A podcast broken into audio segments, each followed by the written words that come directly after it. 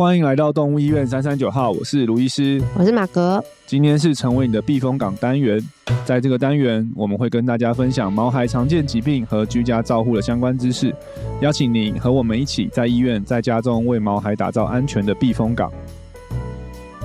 常见心脏常用药物第三集来喽！这一集要带大家认识的药物是抗心律不整药。当一颗心扑通扑通没来由的狂跳，甚至是跳太慢而出现临床症状的时候，就是这款药物出现的时候啊！一起来认识这些药物吧。嗨，大家，我们又来到了动物医院三三九号的时间。对，我们的药物系列。对，对，我们本来本来很担心这个系列会有点无聊，好像收听的会比较差。对啊，没想到我们上一集的那个利尿剂，嗯，好像开出长虹啊。对 对对，第一天好像 收听的数目好像是略微偏低，哎，第二天就后市看涨，对 对对，好像大家对药物好像还是蛮有兴趣的。对，好像还 OK 吼。对，感谢感谢大家回馈，让我们继续做下去。谢谢。对，谢谢大家的一些 feedback，我们就看到，我们就会更积极的想要做一些介绍，让大家知道。嗯嗯，对，耶、yeah，好，所以这次是心律不整药物的时间了。但是我也是想要知道说，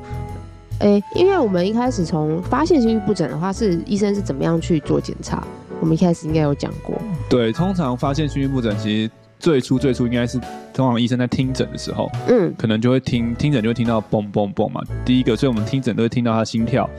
会是多少，所以是太快还是太太慢，或者是说听诊也可以听他的心跳的节律是不是规律的，因为正常的心跳应该是。都是固定的，咚咚咚。但如果你的心跳是咚咚咚咚咚咚咚咚咚咚咚，就是很乱的，那个也是异常。所以通常初期会发现心律不整，可能在医院的话就是听诊，嗯，然后或者说你在家中有出现一些疑似类似心律不整可能会引起的症状，对，像可能有时候心跳太快，像是人心悸的时候，狗狗也是会有点那种小小喘气喘气的这个状态，哦，然后或者是有时候心跳太慢。或者是过快到一个程度，它也是有可能引起休克或昏倒的这个这个动作。所以如果有这些有这些症状，昏倒啊、休克啊，或是短促的喘气啊。的话，我们通常就会怀疑他会不会有心律不整。那初步可能就先用听诊器去听。嗯，对。那当然，如果听诊器听了觉得怪怪，那就是一定要做心电图。嗯、对，心电图是诊断心律不整的最好的工具。嗯、对，他就可以看到他的心电、心脏里面电流的传导啊，是不是正常？对。嗯、然后最重要就要区别出来，然后它是哪一种类型的心律不整，然后然后我们才可以针对这个去做给予治疗。哦，卢医师，你刚刚说。哪一种类型的心律不整、嗯、是有分哪几种？我觉得最简单的分，最最最简单的分就是分它是跳的过快或是过慢哦。对，这，这个对治治疗上也很、嗯、也很重要，因为治疗的药物基本上也是可以分两大类，就是一类是会让它跳的比较让可以让动物的心跳变快啊，一类是可以跳变慢。所以如果你的疾病的你的问题是心跳太快的话，嗯，那可能我们就会选。要用那些会让他心跳变慢的药物去治疗。嗯，嗯，那如果你的问题是跳太慢的话，可能我们就要给一些药物尝试看看，可不可以让他跳快一点，或者是更严重，可能就要装心率调节器去用、用心率调节器去让他跳快起来。嗯、对对对对，对，所以大致上我觉得可以分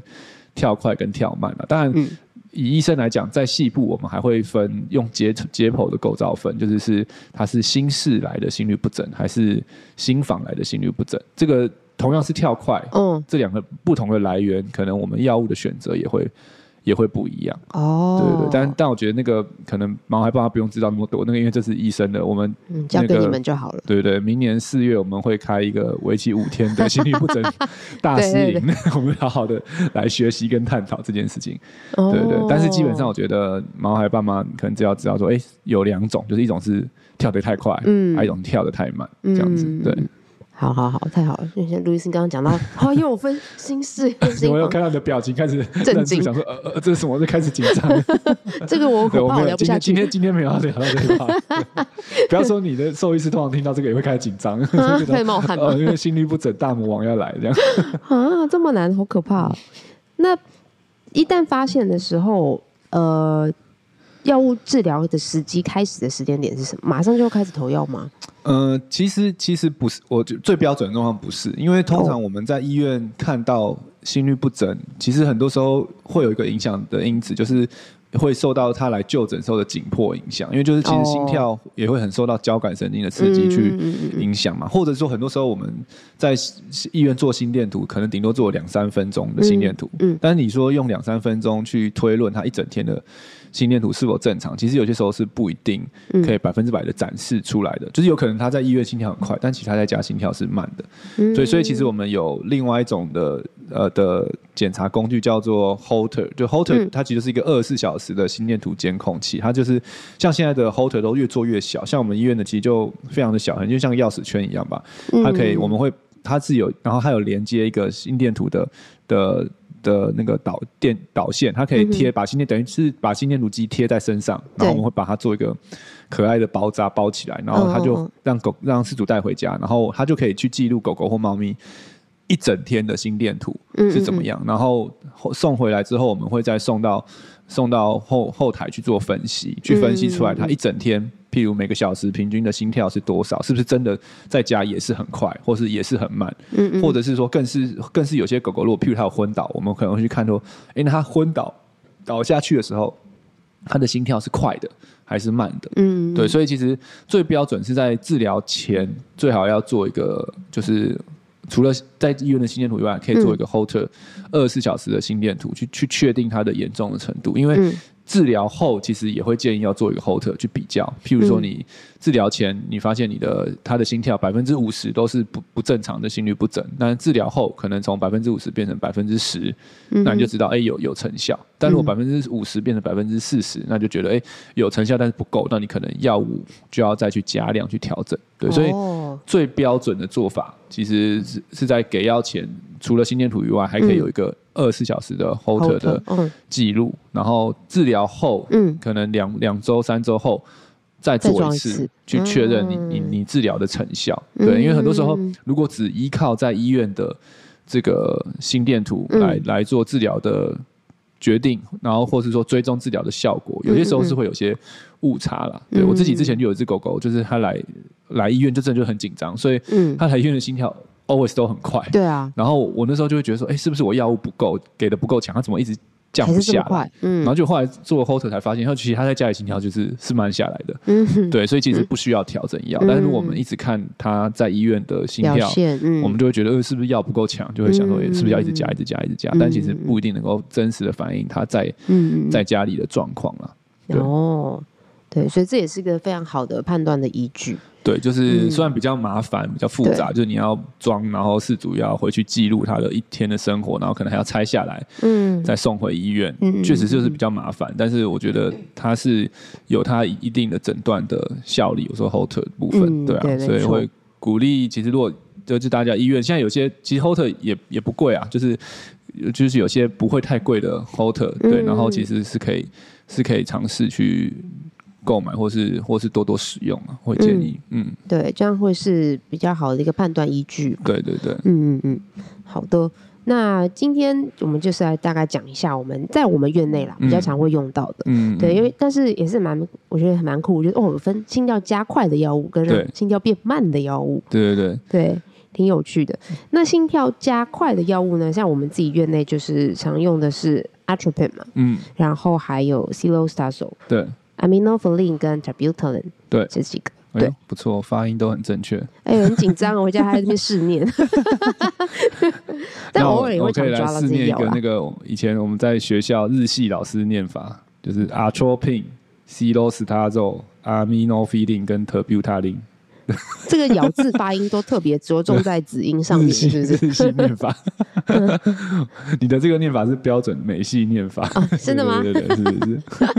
会不会就是大家听完以后说不是这样念吧？因为大家念法不一样，应该是念 amino feeling。对，全部都我是这样学，字节都这样子。后来去美国，发现没有人听得懂我在讲什么，真的。对，因为他们念法，他们的他们的重音好像通常是 amino feeling，对，就是会在会在第比较后面吗？对，他们不会把那个重音放在那个字节上，字节上塔标塔标塔林这样子，很日系的对对对对对，是蛮清楚的啦，但是 就是外国人可能听不懂，好有趣哦。对，这几个确实就就是它是会让药物加速，但是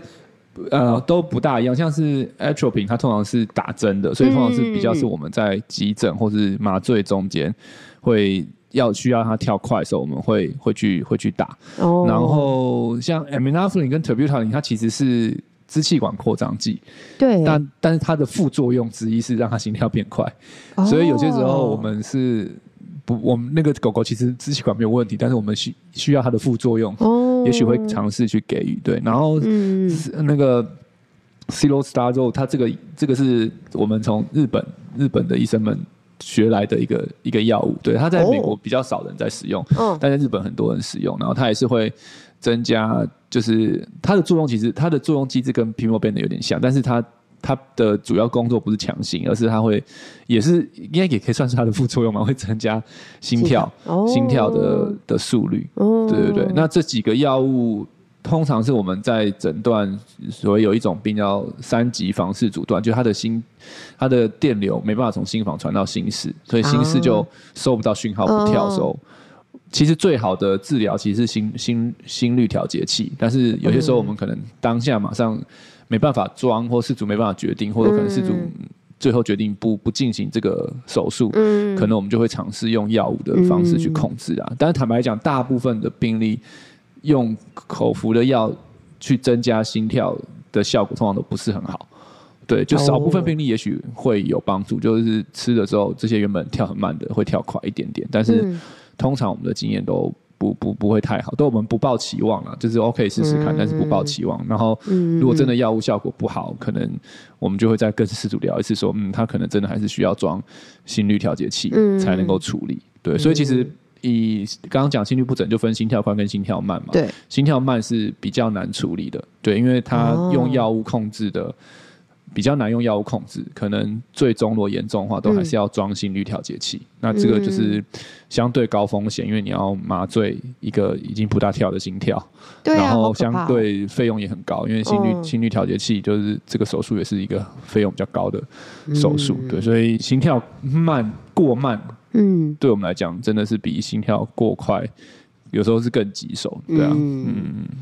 好哦。那我们哦，所以接下来就是要讲的是心跳变缓慢的药物了。嗯，对。那又又可以分，那作用又不同，对不对？对，就是我们刚刚讲，可以大概分一下是作用在哪一个地方。对，嗯、因为我们心电图可以看出来说，哎，这个奇怪的坡是从。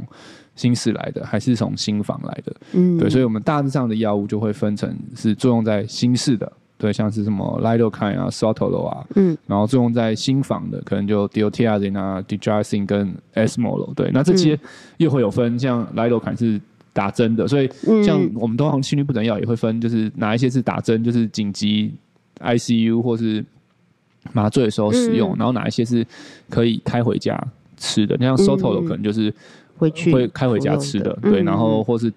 diltiazem 跟 dig 都是开回家吃的，然后 esmolol 是打针的，diltiazem 也有打针的，但是它也可以当做开回家吃的药，嗯、对，所以这几个药物就是它会让心跳变慢，所以通常就是使用在那些心跳过快的病患，对，那所以过快的病患，第一个我们听诊其实就可以知道它过快了，就可能。狗狗跳到一只狗狗跳到两百下以上，或者猫咪跳到两百八、两百五甚至三百下，哇，就是都是过快的状况。就即使它是因为来看诊紧张，但是还是对，因为通常通常那个紧紧张也是会有一个上限，哦、就是紧张像狗狗。紧张可能上限可能也许就是一百八，只要超过两百，通常就不是不只是紧张，嗯、对，就紧张也会有上限。但是如果它是异常的心跳，它可能就会超过那个正常的心跳的上限，嗯、你就知道它一定、嗯、一定是异常的，对对对。嗯、所以那个时候就是需要需要给予治疗，对。所以就是我们都会在区分，那它是这个心跳快是从心室来的，还是从心房或房室接来的，然后去选择他们适合的药物。啊，当然如果严重的话，可能当下甚至要先住院治疗，先用打针的方式去治疗，先让他心跳赶快赶快变变缓慢下来，然后再慢慢换成口服的药物回家，嗯回家监控这样子。对，嗯，明白明白。那我们刚刚讲了那么多的一些药物的介绍，那他们可能会引发的副作用会是什么呢？心率不整药的讨厌就是有一个有一个算是 slogan 嘛，或者名言，就是心率不整药、抗心率不整药都有可能会造成心律不整。啊，对，因为其实它心率抗心率不整药的作用机制，其实就是去改变一些它的心脏的一些电电流的电位。嗯，对，那其实就是矫枉过正，其实也是也是会造成一些的异常。哎呀，对，所以就是心率不整药有可能造成心率不整，所以可能你让他跳的，简简单讲嘛，你让他跳的慢，你如果给的太强，他可能就会跳的过慢。嗯，对，然后甚至在有些状况很 tricky，就是你本来这些药应该是让它跳的慢的，但是在这只狗身上，它可能反而会跳得更快、更更严重。哇！所以其实很重要，就是要怎么知道它的作用好坏，其实就是你就我们刚刚讲的，你一开始要有一个很好的基础的诊断的依据，就不管是。E C G 或者最好有一个 Holter 的治疗的的检查，在还没用药前，你就要知道它长什么样子，然后用药后你再去看它长什么样子。对，如果你发现用药后明显比用药前还差，那很有可能就是这个药不适合你的病患，你可能就要换另外一个药，因为不同的药物它确实它。的作用的机制不大一样，有些是阻挡钙离子、钙离子啊，有些是阻挡什么钠离子啊，有些阻挡钾离子啊，这些就是它有不同的机制，所以它可能作用跟副作用也都会不大相同。对，所以就是很重要，就是这些心律不整药物的最大的副作用就是引起心律不整啊。对，所以一定要确保说它真的是需要，因为你就想象，如果它是一只正常的，它的心跳是正常状况下，我们去用那个让心跳降低的药，它可能就会过低。对对，然后或者说你让他心跳，原本他其实没有过快，但你让他给了一些药，让他跳更快，那他其实心跳跳太快，其实也是对心脏是是不好的。对对，所以其实就是心律不整药给完之后，也要很密切的去监控他心跳的变化。嗯、那其实以以工具来讲，可能我刚我们刚刚开始提到那个 Holter 会是最好的方式。嗯、对啊，嗯嗯。那当然还是少数有一些是肠胃道的症状啊，那个就比较个体差异了。嗯，哦，还会有这个部分，也是会有啊。其实所有药都有肠胃道副作用，但是 那就是个，我觉得比较是个体差异。嗯、但是可能心对心脏心心跳数本身的影响，对，有些时候你不如，有些时候不是只是治疗没效，而是它会产生一些你原本没有的、嗯、的问题，这样对。我，本来是过慢，然后现在突然变过快，这样。对，有这个风险在。哦、对啊，嗯，哇。那这样子的话，爸爸妈妈们要如何在家里面去做监控啊？因为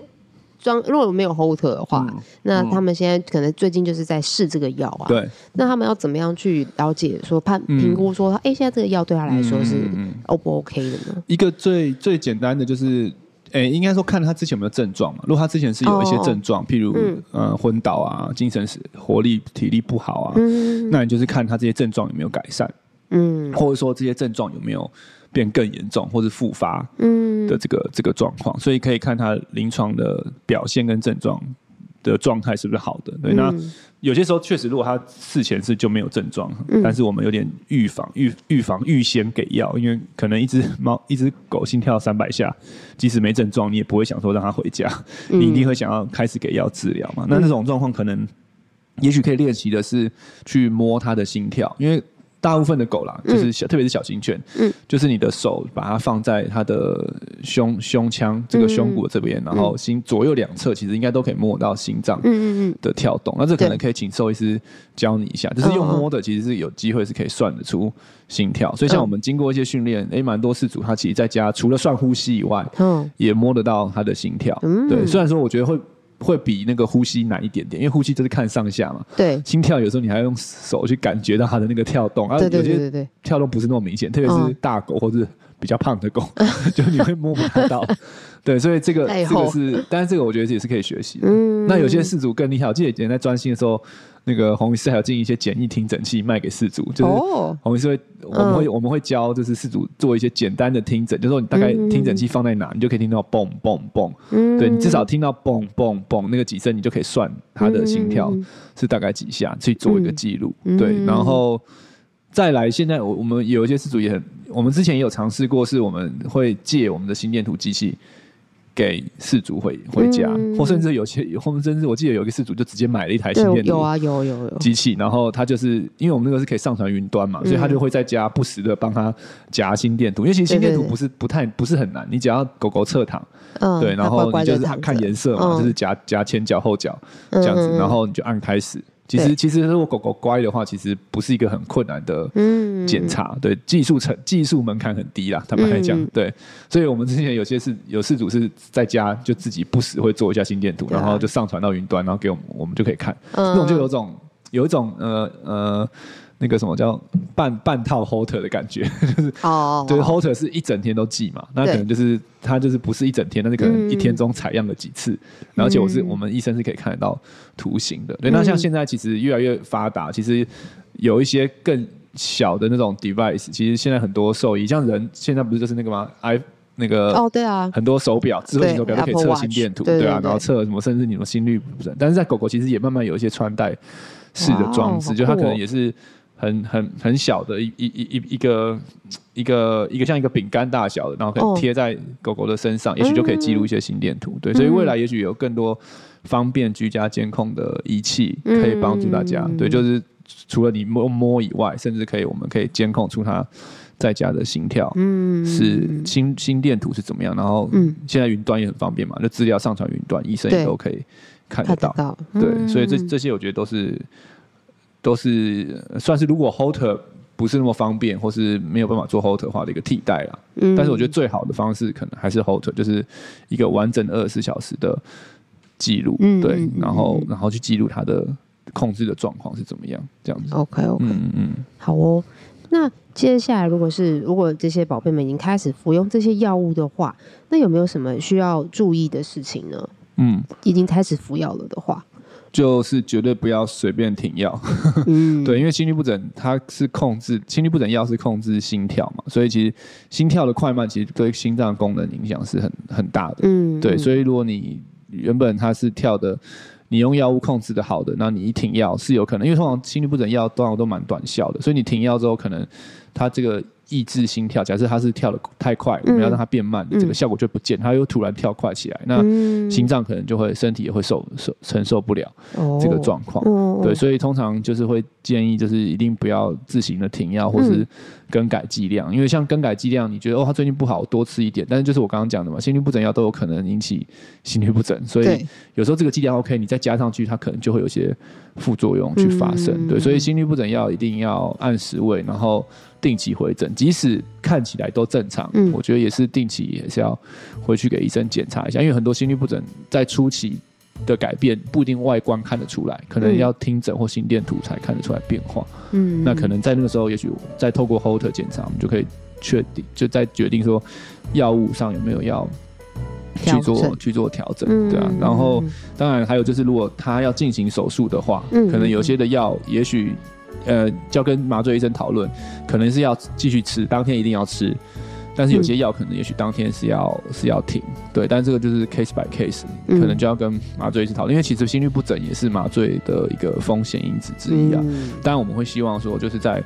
麻醉的时候，他心律不整是最好的控制的，对，但是有些心心律不整药确实它可能会让心跳变慢，那这个在麻醉中也会是一个风险，嗯，对，所以可能就要看他的。